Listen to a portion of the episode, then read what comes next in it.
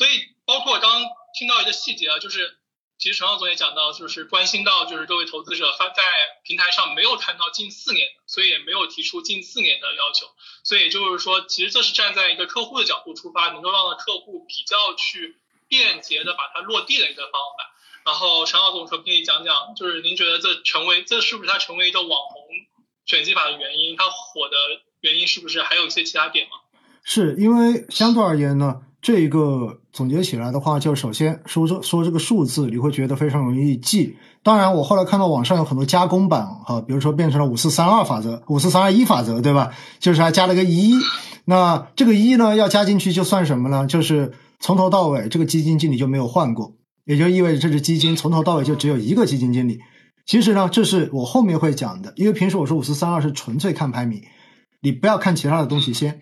那这一个中间哈，它还有一些细节的东西，其实大家是要关注的。首先是什么呢？首先是这个排名到底是看什么排名？刚才虽然我说了是看同类排名，对不对？但是同类排名中间也分哪一类的排名，因为你有二级分类，你有三级分类。有些的平台它会有四级分类，比如说我们如果看银河的排名，它有可能会分得更细。但是如果我们按照证监会的排名，你会发现股票型基金就是一大类。所以实际上我要跟大家讲的五四三二原则中间哈，你首先看的这个排名，大家要记得，一般我建议是看二级分类排名，也就是你要继续往下一点点，也就是纯股票基金应该就是纯股基金，然后纯股基金跟偏股型基金。本质上面是不能放在一起排名的，为什么？因为它的最低仓位要求是不一样的。纯粹的股票型基金是要求最低百分之八十的股票仓位，所以他们是公平的比较。但是偏股型基金它有可能是百分之六十的一个股票的最低仓位，这样子它的这个变化空间就会变得特别的大。你跟百分之八十的这个限制摆在一起就不那么合适了。所以纯股就跟纯股放一起，偏股就跟偏股放一起。那同样的道理，其实更复杂的是什么呢？混合型基金，因为我在过去这些这几年，我也看到有很多的网友说：“天呐，我一放到混合型基金，怎么这个差别这么大的，对不对？”因为混合型基金中间真正要分的话，它分了什么？偏股型基、偏债型基、灵活配置型基、平衡配置型基，也就意味着，其实在这个中间，它是至少有四个大的这种分类的，四的这四个的这样的二级分类。所以，如果按照数据的可得性来说，我建议大家还是按照这四种方式，然后来进行混合型基金的这个同类排名的筛选。当然，如果你还能拿到更细的数据，因为我们看到有一些呃更细的数据中间还会根据这些基金过往的一个仓位的一个波动幅度，比如说你的灵活配置型，有可能它会是变成了一个经常股票配置会在百分之四十到六十之间。等等等等，更细的这样的分类，这个东西其实越细越好。但是我们要说到越细，其实到最后它能够参与排名的这一个本身的一个参数样本，它就变少了。所以呢，这要分。另外呢，债券型基金你也得分呐，因为债券型基金又分了什么？又分了一级债、二级债，然后还有纯债。那么这个时候，你把二级债跟纯债放在一起去进行五四三二的排名，这对于纯债来讲肯定是不公平的。因为纯债基本上所有的全部投债，而且可转债正常情况下面是不能投的，所以把它们放在一起比才合适。而一级债现在基本上是把可转债纳入到了这个范畴来进行一个排名。最后二级债，二级债中间又有激进的跟非激进的，所以呢，正常来讲，我说的这个排名，大家要筛到至少要筛到二级分类的排名，它才有意义，它才有价值。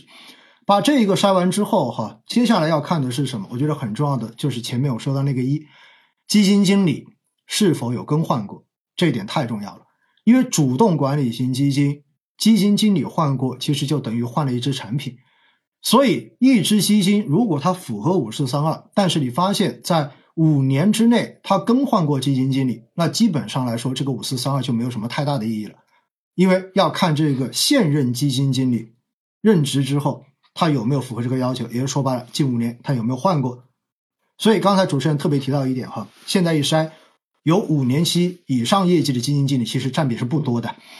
这就是为什么我们经常会说哈，其实投主动管理型基金的最大风险不在于基金经理的能力问题，而在于基金经理是否保持稳定、没有变动的这一个风险。这其实才是主动管理型基金的最大风险。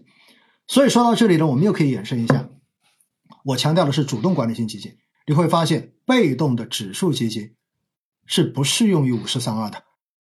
为什么？因为指数基金本身。基金经理没有太多主动操作的这种可能性在，除非你是指数增强型基金，对吧？但是不管是指数增强还是普通的被动指数基金，你本身都要求你必须要保持最小的一个跟踪误差，所以在这种情况之下，基金经理的能力在中间起到了作用，相比主动管理型基金是要小很多的。因此呢，指数基金的选择，我建议大家不要用五四三二的原则，这也是特别要强调的。另外还有一种基金，你用五四三二也不合适。哪一种？行业主题基金。因为 A 股的一个特征就是行业的轮动特别的频繁，所以呢，在你比如说在二零二零年，我们看到当时就是赛道股的天下，二零二一年对吧？